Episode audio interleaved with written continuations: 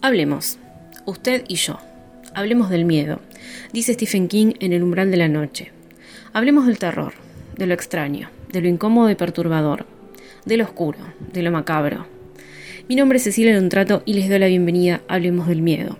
Les recuerdo que si les gusta el podcast pueden apoyarlo haciendo una donación en Cafecito App o compartiéndolo en sus redes sociales. El Instagram del podcast es Hablemos del Miedo, ok pero también pueden buscarme como Cecilia Lontrato. Ahí van a encontrar más contenido relacionado al terror y se van a enterar cómo hacer para conseguir mis libros. Buenas noches, ¿cómo están? Digo buenas noches porque estoy grabando y es la una y cuarto de la mañana eh, en sábado. Eh. No grabé ayer viernes mm, porque, bueno, dificultades técnicas, baja, me dormí. Bueno, cualquiera es válida eh, creo que las últimas dos son las más válidas. Así que estoy grabando ahora en sábado y el episodio va a salir el domingo. Hoy vamos a hablar de un tema que a mí realmente me encanta, me apasiona un montón. Eh, sé que a varios también, a varios también, a mucha gente le gusta este tema, eh, lo habrán visto en el título. Hoy vamos a hablar no en sí de las películas de terror de los ochentas, sino del revival ochentero. Y hay mm, dos aguas, hay aguas divididas acá, hay una grieta, yo lo sé. Eh, como recién dije que hay muchos eh, que, les gusta este tema y les apasiona, hay otros que ya tienen los huevos como dos fititos de, eh, del revival ochentero. ¿sí? ¿Qué es el revival ochentero? Vamos, vamos de lleno al tema, porque a ver, ¿por qué me, interesó hablar de esto? Yo tenía mucha tentación, estaba muy tentada, hace mucho tiempo que lo tengo en la cabeza dando vueltas, hablar de, del terror de los ochentas, lisa y llanamente de ese tema. Conocidos, eh, gente que cercana me ha dicho, está quemadísimo ese tema, ya se habló en todos lados. Muchos me han dicho, la gente está podrida de los ochentas.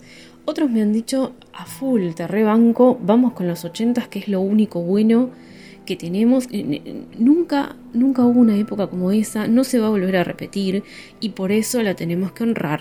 Así que eh, he tenido eh, muchas opiniones al respecto y como les contaba, hay una grieta, todos sabemos que hay una grieta.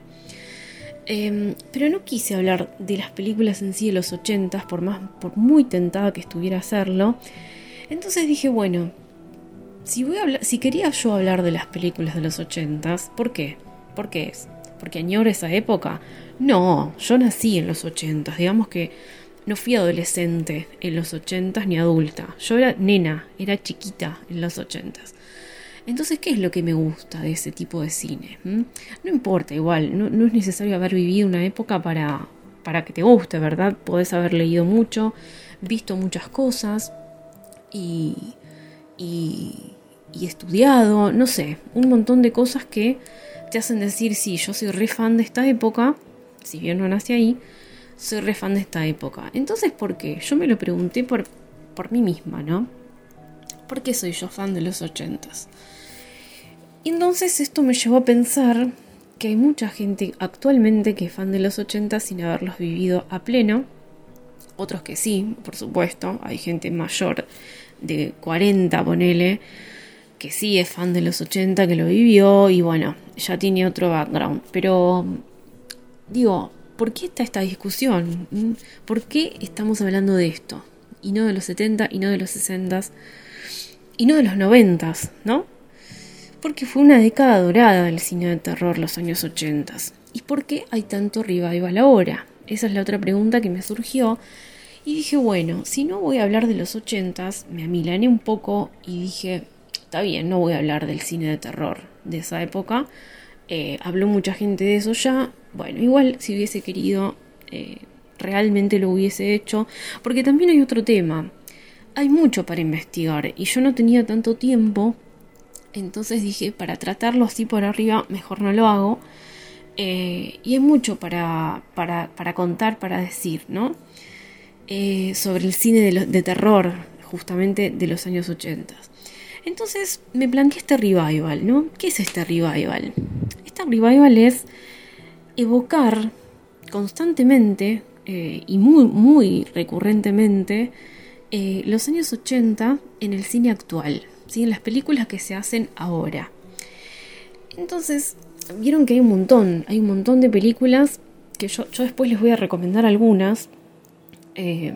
son las, a ver, las, dividí en grupos eh, por un lado tenemos las que se hacen actualmente, que se filman actualmente, pero están ambientadas en los años 80 directamente. Y después tenemos las que siguen sagas que se crearon en los años 80 y las siguen en la actualidad ambientadas en la época actual. ¿Sí? ¿Se entendió? Más o menos. Igualmente, y después hay otro tercer grupo, eh, que es como más raro aún. Las que son, las que se ruedan ahora, las que se filman ahora, las que están ambientadas en la actualidad, pero tienen una estética ochentera. Eso ya es eh, otro, otro grupo, eh, así que lo analizaremos en otro momento. Pero, pero existe, existe, es un grupo que existe y les voy a, les voy a nombrar una película de ese, tercer grupo. Entonces, a ver, ¿por qué, por qué esos grupos de películas? ¿Por qué hay directores que se abocan a filmar eh, ambientaciones en los ochentas. Porque hay directores que siguen sagas que creíamos terminadas, que creíamos olvidadas completamente, pero que en estos últimos 10 años, 10, 15 años, revivieron esas sagas. ¿Mm? ¿Por qué? ¿Por qué? Porque la gente demanda. ¿Mm? ¿Y por qué demandamos esa época? ¿Por qué demandamos cine de los 80? ¿Qué nos dio tanto? A ver, acá hay dos preguntas para hacerse, creo yo. ¿Qué tanto nos dio el cine de los ochentas que añoramos?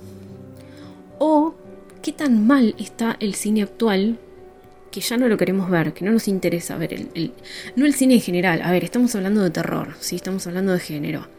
Eh, ¿Qué tan mal está el terror actualmente que no, que no nos gusta? ¿no? Yo les voy a contar mi experiencia personal, yo no quiero hablar en general, no me gusta hablar en general, eh, yo hablo de lo que conozco y de lo que experimento. En este caso, a mí me pasa que el cine de terror actual, a mí me gusta un, cine muy particular, no, no, muy particular porque es extraño ni raro.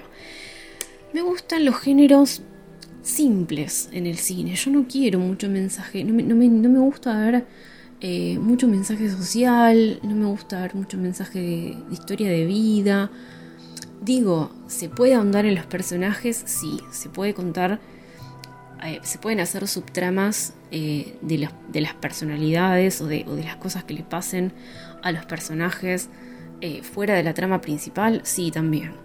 Pero no es lo que más me llama la atención en una película de terror. Yo quiero asustarme, no quiero tener un mensaje social en una película de terror. Em, dicho esto, no quiero decir que esté mal hacerlo. Está bien, cada director, cada, cada, director y creador y realizador cuenta lo que se le canta eh, el culo, básicamente, en su película. No es lo que quiero consumir yo. Entonces, a mí me gusta mucho los géneros simples en el cine, que no tienen mucho metamensaje, eh, como el slasher, como el gore, eh, como la comedia de horror. La comedia de horror es un género que a mí me encanta, me hace divertir un montón. El slasher también me hace divertir. Em, o las películas de asesinos seriales, que no necesariamente son slasher. Em, o el terror clásico eh, de fantasmas, de monstruos, de vampiros, no sé, monstruos en general en el cine. ¿Soy básica? ¿Choqueado? La respuesta te sorprenderá puede ser que sea un poco básica, me tiene sin cuidado, pero ¿qué pasa? En el cine actual no estoy viendo mucho de eso. Estoy viendo más un terror psicológico, un terror de los sentidos, con esta manía de, no respires, eh, de eh, esta, eh, esta película con Sandra Bullock que se tenían que tapar los ojos. bueno, todo ese tipo de cine no me, no me gusta mucho, la verdad no, me, no lo consumo. Em, veo de todo, pero la verdad es que ah, eh, ya es como que el terror psicológico medio que se vino adueñando de la pantalla últimamente. Y el terror este de los sentidos, ¿no? De que no tenés que hablar porque viene tal fuerza, no tenés que ver porque viene tal otra. Em, el terror eh, tipo Hereditary. Bueno, Hereditary eh, a mí no me gustó. No. También hay una grieta ahí zarpada. Eh, Midsommar, por ejemplo, me gustó, pero es un terror medio... A ver, no sé si es una película de terror, Midsommar, pero es como, es como que el terror está sobrevolando ahí, que no, no, no, es, el protagonista completo. Entonces, eh, ahí sí me pasa algo de tener un, vacío, em, de, de extrañar la sangre en la pantalla, de extrañar al asesino, de extrañar al villano, de extrañar al monstruo, de extrañar al fantasma, las fuerzas sobrenaturales, de extrañar em, atmósferas como un cementerio, como una iglesia, como una catedral, como una casa abandonada, em, como una figura perturbadora, no sé, extrañar todo, extrañar una bruja. Por eso a mí lo que me pasó con el conjuro, que también hay otra grieta, hay muchas grietas ahora, eh, actualmente. Lo que me pasó con el conjuro fue que no, fue una de las... A mí la saga del conjuro no me, no me gusta tanto. Eh, prefiero Insidious. Eh, pero esta tercera parte del, conjuro me gustó porque metieron más elementos del terror clásico sobrenatural. No les voy a spoilear qué es el elemento que metieron porque está bueno. Eh, además de los Warren, además de, estos, esta gente que es demonóloga, eh, que busca eh, fuerzas, que busca fantasmas, que busca demonios. Hay otra cosa más, hay un elemento más del terror que le suma todavía más terror real, lo llamo yo, a, todos, ¿no? No es un terror psicológico. Es una fuerza del mal que está, está presente y la tenés que enfrentar. ¿sí? No son demonios personales, no es la soledad, no es la sociedad que te oprime, no es el aislamiento.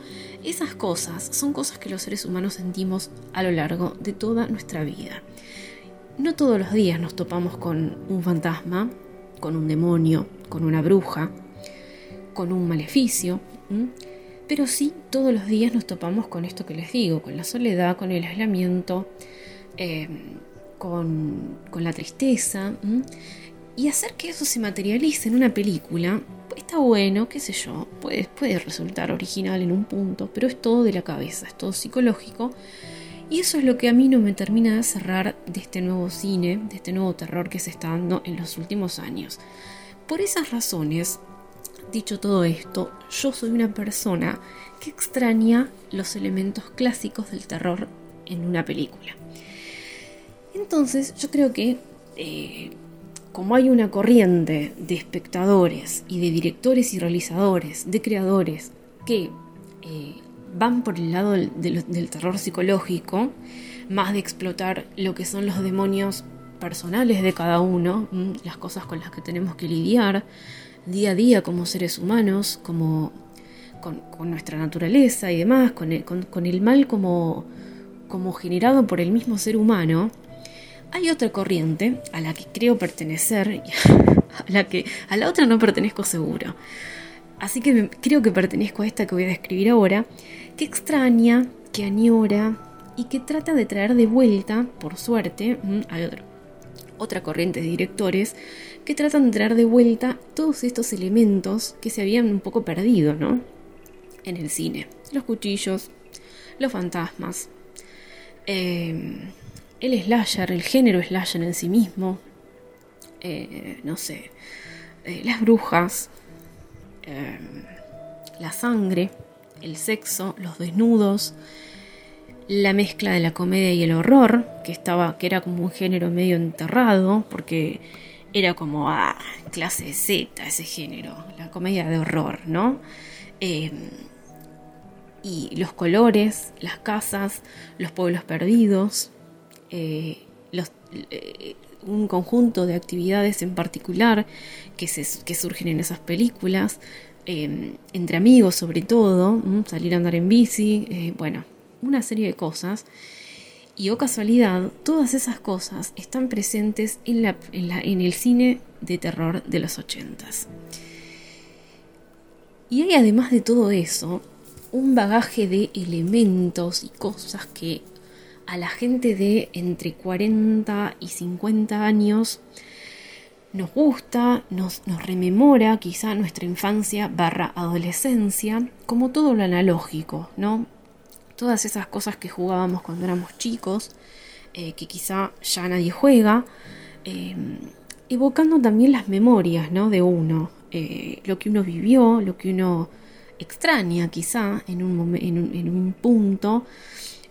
todo esto de las redes sociales que, que ahora nos inunda, que o sea, ahora digo, ¿no? Hablo como si fuera una vieja, que nos inundó, ¿sí? Que ya estamos inundados, estamos tapados de, multimedia, de redes sociales, de me gustas, de mensajes directos, de acoso, bueno, un montón de cosas, todas esas cosas, todas esas, la validación de los likes, el acoso en las redes, todo eso antes se vivía en la vida misma, en la vida diaria, en la vida analógica. ¿eh? Vos tenías al vecino que te espiaba, que en vez de espiarte por Instagram, te espiaba con unos binoculares em, y que te perseguía, que te estaqueaba en la calle, en vez de estaquearte en las redes, mirarte las historias o, o mirarte los estados de WhatsApp o hacerse cuentas falsas para seguirte en las redes si vos lo bloqueaste de su cuenta principal. Bueno, él te seguía en la calle, como Michael Myers ahí entre los arbustitos con esa máscara. Y era todo lo real, todo lo analógico. Pero dejando de lado esas cosas malas, y haciendo esta analogía con las redes sociales, también tenemos las cosas buenas, las cosas que añoramos. Jugar en la calle cuando éramos chicos, eh, pasar un verano entero afuera de casa con los amigos, andar en bicicleta. Eh, no me, circunscribo solamente a, Estados Unidos, ¿no? Porque, a ver, cuando uno se, piensa en el cine de terror de los ochentas, piensa en el cine de Hollywood. ¿eh? Es, esto es una realidad. Lo que yo estoy diciendo es, todas esas actividades que uno veía en las pelis de los ochentas de Hollywood, también las compartí acá. Eh, yo he jugado con mis, amigos en, en la calle, en el barrio, he andado en bici, he jugado con, con comunicadores, con walkie-talkies, eh, y trataba de, captar alguna señal fantasmal. Lo he hecho, eh, lo he hecho. los reyes me acuerdo que me regalaron un grabador mm, que tenía luces, mm, que tenía un en el parlante que era redondo tenía todas luces, tenía luces amarillas, rojas, verdes. Entonces yo ahí ponía mis cassettes. Eh, Así que bueno, las actividades que uno veía en las películas en general eran las mismas que uno hacía, ¿no? Salvando las distancias con las costumbres de cada país en el que uno vivió, no importa. Entonces, todo ese revival, eso es la palabra, eso el revival es recordar, es rememorar, es añorar y es traer de vuelta a la realidad, a la realidad cinematográfica, algo que pasó y que no se va a repetir porque sabemos que los ochentas no se van a repetir. Eh, más allá de las cuestiones eh, sociológicas, políticas, económicas que vivía cada país, porque eso es totalmente, bueno, a ver, las olas sociológicas quizás eh, pegando más o menos en distintos años y las costumbres quizás sean un poco las mismas, las tendencias aunque sea, pero hay diferencias en la, en, la, y en las sociedades, ¿no? Eh, no podemos comparar la sociedad argentina con la sociedad norteamericana en los años 80, ni ahora ni nunca. Son diferentes. Más allá de eso, eh, dejando un poco eso de lado, eh, los 80 no se van a repetir. Fue una época donde, por ejemplo, yo escuchando música de los 80, siempre escucho música de los 80, eh, esos beats, esos sintetizadores, eh, ese ritmo, esa forma de grabar, esas voces, esa mirada en los videos, las miradas en los videos, esa mirada ochentera con, con el maquillaje bien em, eh, profundo, no se va a repetir. ese estilo de música no se va a repetir. Esas actividades ya no van a ser las mismas, no se van a repetir. Ahora, empezando porque tenemos un celular metido en el ojete todo el día. Eh, y con esto, a ver, repito, eh, que quede bien claro, no estoy diciendo que la tecnología esté mal, ni que el celular esté mal, ni que, bueno, nada. Eh, una cosa no quita la otra, separemos los tantos. Pero eh, ninguna época va a ser la misma, por más de que querramos volver a... Y más los 80, porque fueron una explosión de cosas, ¿sí? Entonces, acá me surge otra pregunta que quizá eh, la podemos responder entre todos. Ustedes si quieren me pueden escribir a Instagram y, charlamos. Extrañamos los 80, más allá de lo que les conté recién, ¿no? Que más o menos en todos los países medio, que, medio se hacía lo mismo, ¿no? Como, como adolescentes o como, eh, o como niños. Eh, no tanto como adultos, quizá porque las costumbres ahí sí ya eran distintas, no era lo mismo Em, tener 30 años, ir a bailar en, Berlín o ir a bailar en eh, Nueva York que ir a bailar en Buenos Aires o en París. No era lo mismo. Pero más o menos las actividades que uno tenía de chico, como yo les conté recién, eran más o menos las mismas. Ahora, viendo las películas de terror de los 80, volvamos al tema em, de Hollywood, ¿sí? Piensen en todo eso. Piensen en, los elementos que veían en esas películas, en ese tipo de cine. ¿Extrañamos los ochentas? ¿O extrañamos la idealización de los ochentas en Hollywood? ¿Mm? No sé cómo fueron sus ochentas. Los míos fueron lindos. Eh, fueron como se los dije. Eh, mucho de jugar afuera. Eh, mucho de ir con mamá y papá a tal lado.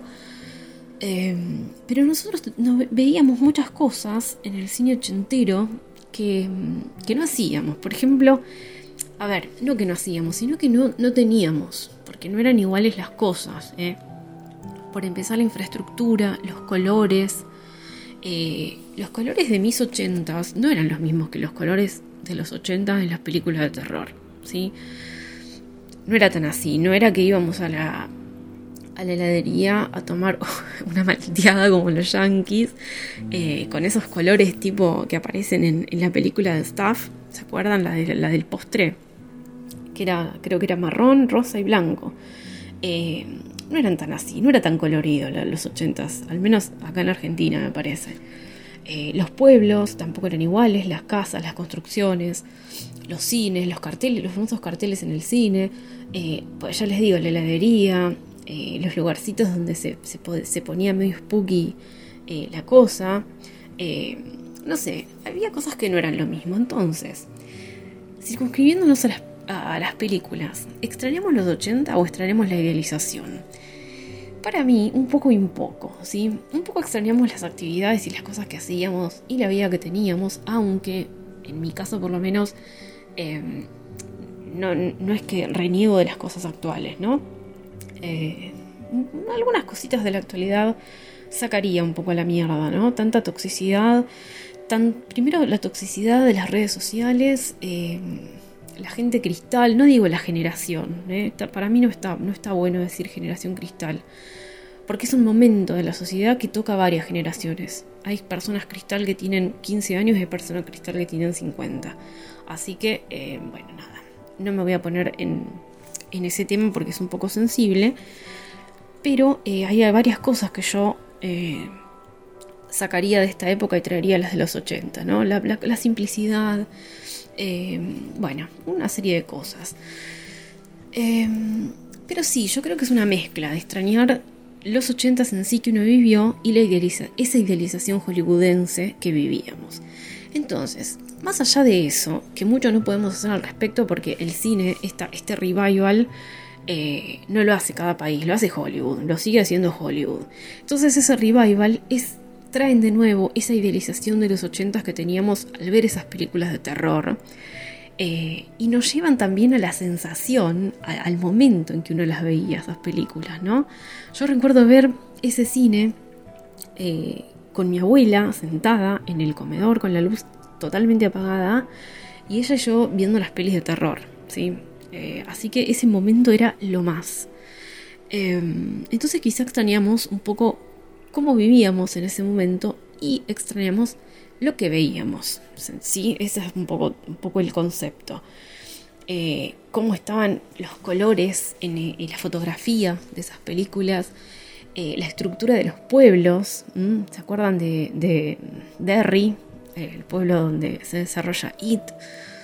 Em, o los pueblos perdidos, como, como en medio de la ruta, como el cementerio de animales, los tipos de casas, em, bueno, lo mismo, las actividades que se hacían, eso de salir en bici con los amigos, y esto también eh, siempre, eh, en mi cabeza por lo menos, siempre me, lleva a esa pelea de, del Internet versus el no Internet, ¿no? Lo que decíamos un poco antes. Esto de que cuando no había Internet, no había casi no había la tecnología que hay ahora, eh, los argumentos y las tramas de las películas eran totalmente diferentes. nada, vos espiabas al vecino a ver qué hacía, espiabas a la chica que te gustaba, investigabas sucesos extraños que pasaban en tu pueblo, en tu barrio, eh, hacías actividades con tus amigos que no requerían internet, eh, y ahí surge un poco también el añorar ese concepto de amistad eh, y de unión, ¿no? y también esto se veía mucho en las tramas ochenteras, este, esta unión de los amigos que requiere un secreto o un pacto de silencio porque vieron algo que era muy turbio. Bueno, eh, y demás elementos que hacían a la niñez, ¿verdad?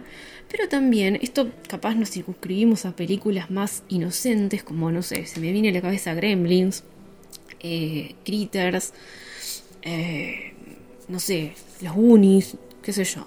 Pero también estaba al otro lado, las, las películas de terror un poco más para adultos, como un slasher, ponele. y ahí había de todo, había de todo. Eh, había desnudos, había sexo, eh, había se pelaban tetas a lo loco, había mucha sangre, cosa que ya no se ve. Yo no digo que estos elementos sean obligatorios en una película de terror, no estoy diciendo eso para nada. Pero no se pone ya. ¿Por qué? Porque puede ofender a alguien, ¿sí? Eh, entonces eso también se añora un poco. La sangre, lo crudo, lo, crudo, básicamente. Se me viene, me acuerdo mucho de cuando hablo de este tema me acuerdo mucho de From Beyond y, la saga, la saga Reanimator. Eh, y eso ya no se hace. No se hace. Eh, antes se hacía eh, casi en todas las películas. había mucha sangre, desnudos y demás. Ahora ya no se hace. y esto de mezclar también la comedia y el horror, ¿no? Porque acuérdense de El regreso de los muertos vivos. Eh, eso es, una obra maestra de comedia de horror. Eh, y ahora, ahora es todo demasiado serio, demasiado cuidado. Hay una que otra comedia de horror, no digo que no. Hay algunas. recién, recién me estoy acordando de Vampiros en el Bronx, que esa está en, Netflix y se las recomiendo mucho. Que también trata de un, de un, grupo de pibes de un barrio del Bronx. Eh, que nada, se ve acechado por, vampiros que llegan porque quieren tomar la zona. Eh, esa es una muy buena comedia de horror. Hay algunas comedias de horror también que en general suelen tener zombies en el medio, eh, que también están bastante buenas, pero no es el grueso. Entonces, dicho todo esto, eh, todo este análisis medio, medio rapidón que, hice desde mi lugar, ya les repito, eh, quería hablar un poco de lo, que, de lo que es mi experiencia y quiero saber si ustedes comparten también, ¿no? Porque por ahí me dicen la verdad, no, no, a mí no me... He tenido, yo puse en Instagram para que voten si ustedes también extrañaban eh, y, bancaban fervientemente los ochentas eh, como, como yo o no. y fue, fue, fue, peleado. Me olvidé de postear los resultados, pero fue tipo un 60 40, una cosa así. Así que no era, no, no, era una contundencia en los resultados. Por eso les digo que me parece que eh, hay una grieta acá. Eh, de gente que está medio repodrida y gente que banca a la muerte a, esa onda porque, porque está como desencantada con el cine actual. Yo les quise traer eh, unas películas y unas series para que, para que vean si quieren. Los que votaron que no, obviamente no la van a ver. Pero bueno, yo les dividí, como les conté antes, las películas en las que están ambientadas en los 80 en sí, que se hicieron ahora, en estos últimos años, y las que siguen sagas que, se, que iniciaron en los años 80, pero las siguen en la actualidad. La primera, vamos al primer grupo, ¿sí? Vamos al primer grupo, eh, películas que se realizaron en los últimos años, con ambientación en los 80 y la primera serie que quiero traer es, por supuesto, 1984, American Horror Story. Eh, esta serie fue hecha en el 2019. Es la novena temporada de American Horror Story y me arriesgo a decir que es mi preferida. Eh, está perfectamente hecha. Es un homenaje 100% a al slasher, al slasher de los 80s. Em, hay un montón de personajes en esta. y de personajes y elementos en esta serie. Eh, primero, yo quiero centrar eh, mi, eje en Mr. Jingles, que es el asesino, es, es un asesino en serie, que ataca a un campamento de, adolescentes. Esto, esto, empieza típico. Es un campamento de, de niños donde los adolescentes van a hacer sus, trabajos de cuidarlos, ¿no? De, de, organizar los grupos y bueno.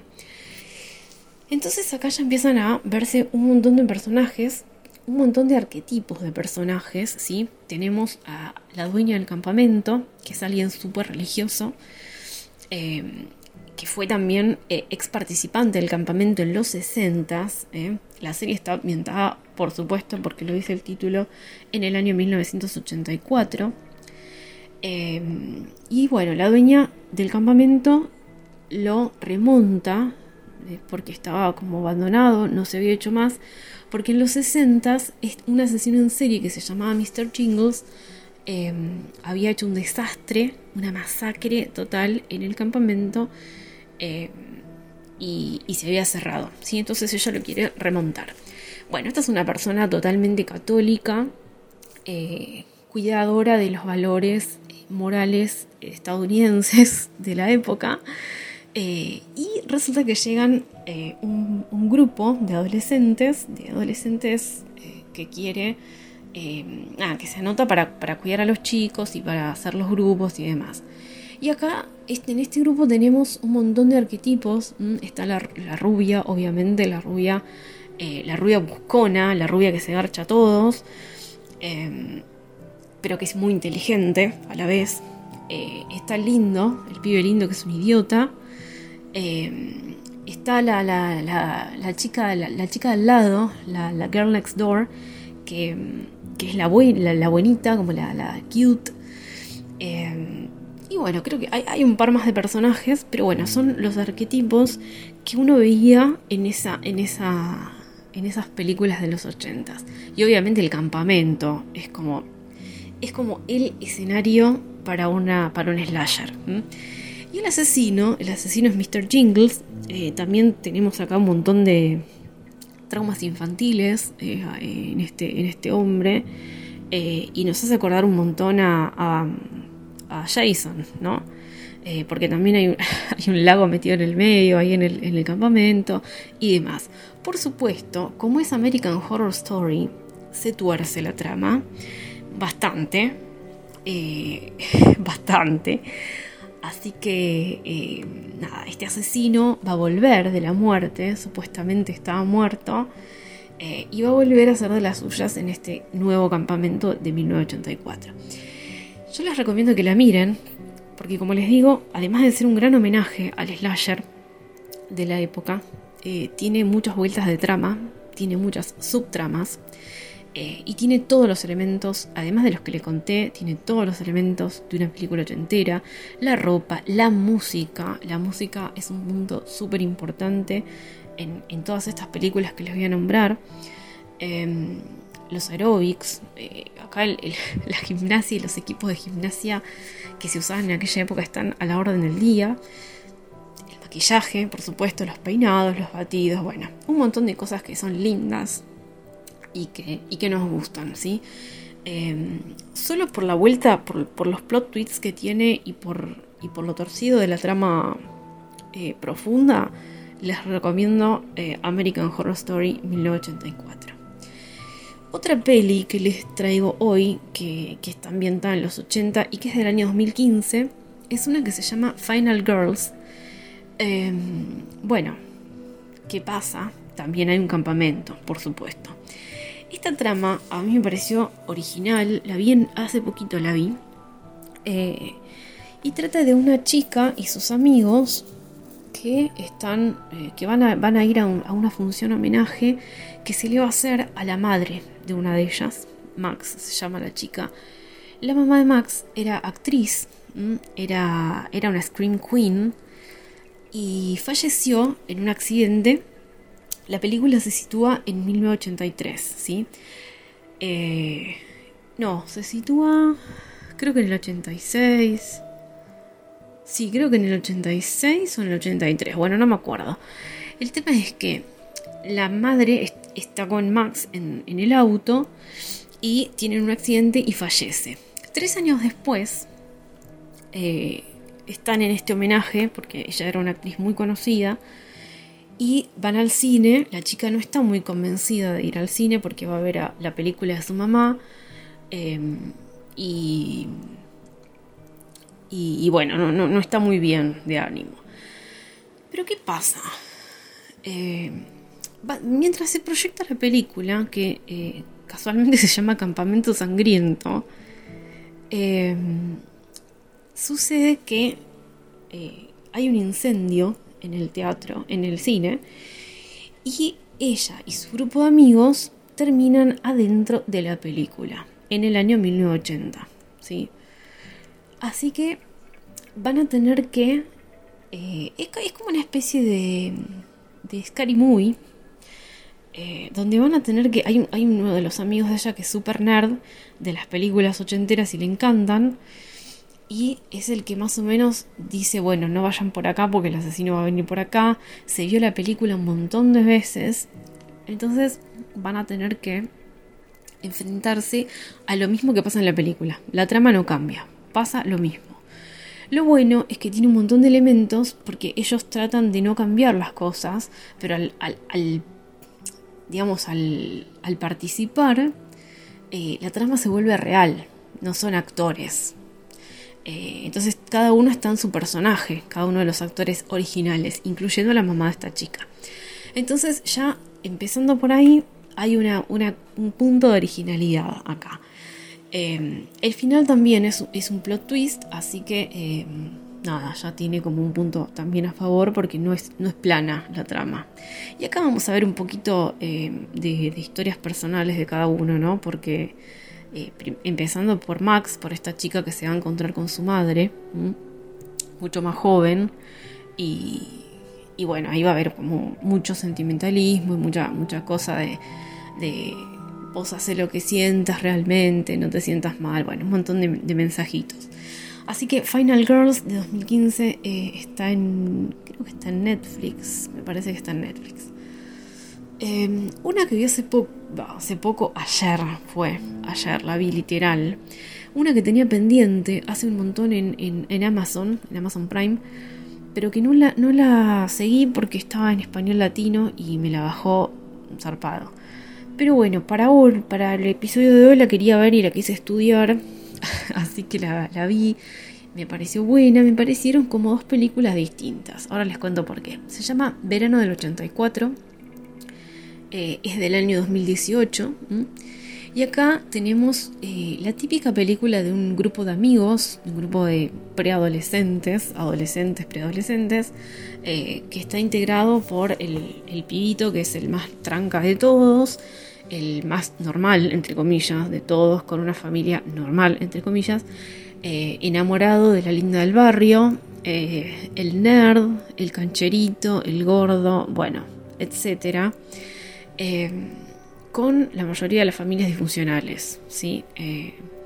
y acá tenemos un poco lo que, lo que les hablaba antes, ¿no? De, esto de, de, las actividades analógicas, los walkie-talkie, las bicis, la cámara de video del, padre del protagonista que es periodista, eh, las investigaciones nocturnas, esto despiera al vecino. Eh, y esta trama se desarrolla en un vecindario, que supuestamente es un vecindario tranquilo, muy amoroso, eh, de familias que están ok y familias que están no tan ok, pero que muestran que están perfectas. Donde hay un asesino en serie que empieza a matar adolescentes. Entonces, estos chicos van a investigar a un vecino de ellos que sospechan que es el asesino. Y bueno, resulta que lo empiezan a investigar, empiezan a hacer sus investigacioncitas nocturnas, eh, los descubren, no los descubren, qué sé yo. Esto eh, es, la primera mitad de la película. La segunda mitad se empieza a poner turbia poco.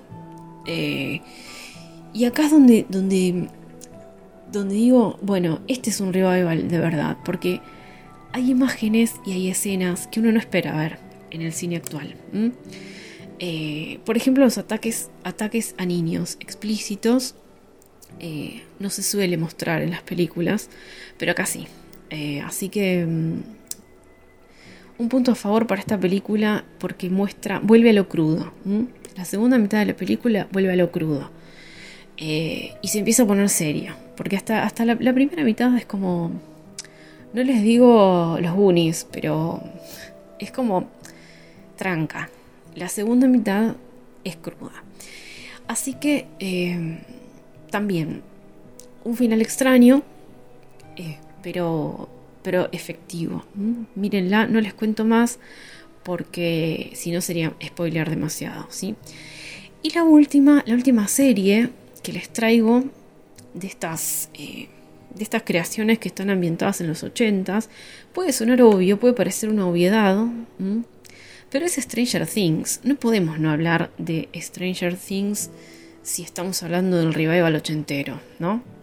Creo que es, una, es un ejemplo clarísimo de que, de que acá se apostó todo para, para traer a los ochentas de vuelta. Creo que fue, eh, ya estaba pasando, pero creo que Stranger Things fue medio una bisagra como para que la ola se venga, ¿sí? Estaba como como, como una olita tranquila era. Y, a partir de Stranger Things fue, fue medio un tsunami este revival. Eh, bueno, no sé si puedo hablar mucho de Stranger Things. Yo la vi toda. Mm, estoy esperando la, última temporada de esta chica eh, Eleven, que tiene poderes mm, telepáticos y poderes para hacer otras cosas. Eh, y su grupo de amigos eh, que también son arquetipos de personajes ochenteros. Y como todos los personajes del pueblo en donde transcurre la historia, ¿no? No mucho más para decir de Stranger Things, ustedes ya saben de qué estoy hablando. Y ahora nos vamos a meter con las películas que siguieron sagas. ¿Qué quiero decir con siguieron sagas? Sagas que quizá terminaron en los noventas, pero que siguieron después, y, o sea, que pensábamos que ya estaban muertas, pero que volvieron. Por ejemplo, It. Eh, esta es una, una de las sagas que, que continuó. Primero tuvimos la remake de la original, cuando los niños son niños, en este pueblo de Derry, aterrorizado por un payaso maléfico, diabólico, que vive en las alcantarillas y hace cosas muy malas, muy malas. Primero tuvimos esta remake, a mí me pareció buena, y después tuvimos la continuación, que ya es con los niños adultos, que esa me pareció mucho mejor que la, que la remake. Y que apuesta un poco también al humor, un poquito, es como, tiene como más humor. Yo esperaba un terror más crudo y más serio, pero no. Eh, o sea, sí, pero con muchos elementos, bastantes elementos de humor. Eso me gustó, me gustó mucho. Eh, bueno, este eh, no sé si tampoco como podría hablar demasiado de, esto porque es ya hiper recontra conocido. Los que escuchan este podcast saben quién es It y saben de qué estoy hablando de este libro de Stephen King. Así que no mucho más para decir. Pero les recomiendo, si todavía no vieron la segunda parte, véanla. Eh, no es necesario ver la primera parte para, para para ver la segunda, con que hayan visto la primera original ya está.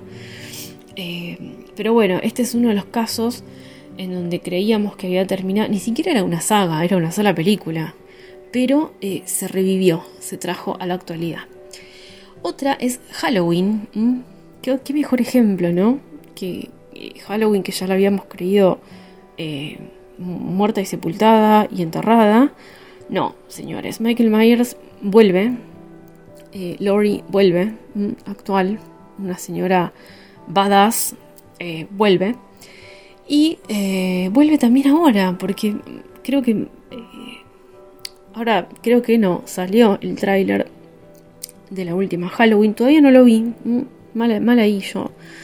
Eh, pero los que, los que vi por ahí por Instagram eh, es que gustó bastante el tráiler de la última Halloween. Así que este es otro caso. A mí la Halloween, creo que 2019, me gustó. Me gustó. Me gustó bastante. Eh, y la última. La última también. esta es una revivida, una sacada de la tumba zarpada. No tuvo mucho, mucha buena recepción, le soy sincera. A mí me gustó porque yo compro, compro esta época como nunca. Así que a mí me gustó. Es Critters. Yo no sé cómo calificar Critters. Si comedia de horror. En realidad los Critters son extraterrestres, son seres de otros planetas que vienen a la Tierra a hacer de las suyas y son cazados por otros extraterrestres buenos que, quieren salvar el planeta de, estos seres que son eh, muy malos. Eh, estas, bolas de pelo que las amo y son hermosas, que cuando se, se, se hierguen, caminan, se yerguen, caminan, caminan así como muy, de manera muy graciosa. Eh, y hablan, hablan, hablan inglés, hablan idiomas terrícolas eh, y tienen unos dientes hermosos. Esta, esta saga, esta sí fue una saga, eh, que en realidad como la primera no hubo ninguna, me parece a mí. La primera creo que es del año 1985. Em, bueno, hubo, hubo varias de Critters, pero a mí la primera fue la que más me gustó eh, donde hay, una familia eh, que es en un pueblo, va, en realidad todo el pueblo es aterrorizado por los critters, pero hay una familia protagonista de un matrimonio y dos hijos, que es una típica familia rural de, campo y de granja, que, bueno, el padre es un chabón súper áspero, eh, la madre es una señora totalmente desbordada, que ante el ataque de los critters eh, no, no, van a saber qué caras va a hacer y el único que va a poner huevos ahí es el niño. Y bueno, su hermana hasta ahí nomás. En la actualidad, hay eh, en el año, creo que fue, sí, en 2019, volvieron los critters, pero eh, no, no, con la misma trama, no con el mismo tipo de trama ochentera. Eh, creo que la quisieron ayornar un poco, pero fue más comedia, más comedia de horror, acá sí, que, otra cosa. Se llama Critters Attack, Critters al ataque. Em, bueno, tenemos eh, también, eh, es en la actualidad, así que no esperen cosas tanta cosa ochentera, pero sí hay una especie de, de, revival estético y musical en un punto, ¿sí? Esta yo, a ver, yo porque las compro todas, o sea, yo compro mucho esta, esta época y banco mucho esta época, pero acá debo reconocer que hay que poner mucho de uno para, para, para que esta peli nos resulte buena. Pero sin embargo la quise traer porque es un buen ejemplo de, revivir eh, una saga que estaba totalmente enterrada. ¿sí? Después hay otro caso, que es el caso de, de Ash vs. Evil Dead, que también fue una saga de películas. Y en la actualidad se hizo una serie con, con, el mismo actor. Y, a mí me gustó mucho. Esa serie está en, Netflix, creo que está en Netflix todavía. Yo la vi en Netflix. Eh, me gustó mucho pero eh, no sé por qué razón se cortó, no se renovó mm, y quedó ahí como medio a, medio terminar. No, no, cerró mucho el final. Pero bueno, Ash vs. Evil Dead también es un clásico. Em, Evil Dead, la saga Evil Dead, perdón. Eh, es un clásico de los ochentas donde hay un, un, joven que, que tiene que eh, luchar contra una fuerza demoníaca, ¿sí? Por, eh, por un libro. Em, bueno, acá tenemos también la típica, hay, Final Girls, hay Scream Queens, hay un bosque, y hay mucha bizarreada, ¿sí? hay mucha sangre y hay mucha bizarreada. Tanto en las películas, son, varias también, como en la serie. En la serie actual donde donde el personaje eh, eh, está como mayor, es un adulto ya, hay mucha más bizarreada que, en, las películas originales. Así que creo que explotaron súper bien ese, elemento. Así que bueno, por eso también se las, se las recomiendo. Última, esto, esto más que nada, más que una recomendación, es un ejemplo, porque ya, la, hablé de esta película en el especial de Nicolas Cage. Hay películas actuales, eh, no se me vienen a la cabeza demasiados ejemplos ahora, pero hay una que sí. Hay películas actuales que tienen toda la estética ochentera por más de que no estén ambientadas en esa época, ¿sí? Una es Willy's Wonderland. Yo leí esta película hace un tiempo, pero me, pareció una película genial, como también tiene mucho de torcido, mucho de perturbador, mucho gore, mucha sangre y tiene un Nicolas Cage sacado. Así que yo no sé qué más ofrecerles en esa película, chicos.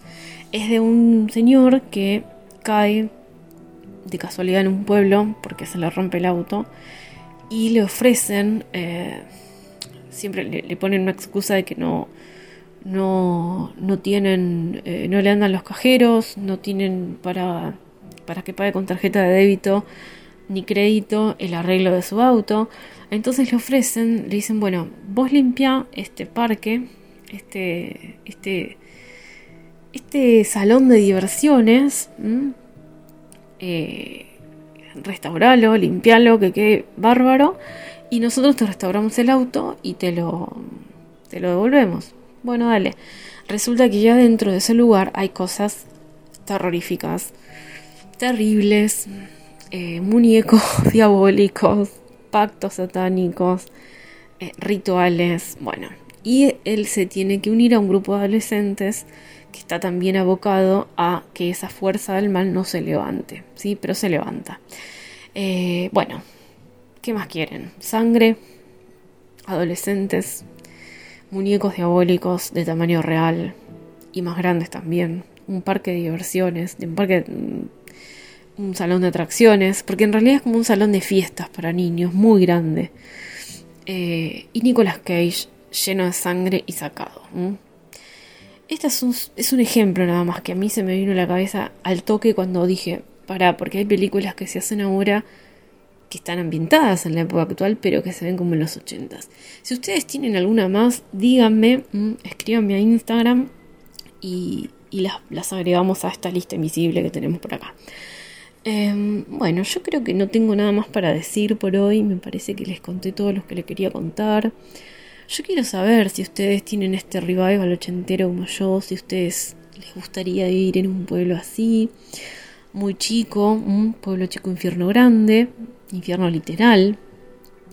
Eh, así que bueno, cuéntenme, o si hay alguna otra época que a ustedes les evoque. Por ejemplo, los noventas, qué sé yo, hay mucha gente fanática de los noventas que que, está metido en Buffy la casa vampiros, no sé, lo que sea. O en los 70s, en los yalos de los 70s, también puede ser. Eh, esa, esa, también me gustaría, ¿eh? aunque si me van a elegir, mira, me dicen, che, Ceci, mira, tenemos que llevarte a un viaje en el tiempo. Puedes elegir entre los 70s, en un yalo, vivir en un yalo de los 70, o vivir en una película de terror de los 80. No sé. Yo elegiría los 80. Amantes del terror, hasta acá llegamos por hoy. Gracias por haberme acompañado como siempre y nos vemos en el próximo episodio de Hablemos del Miedo.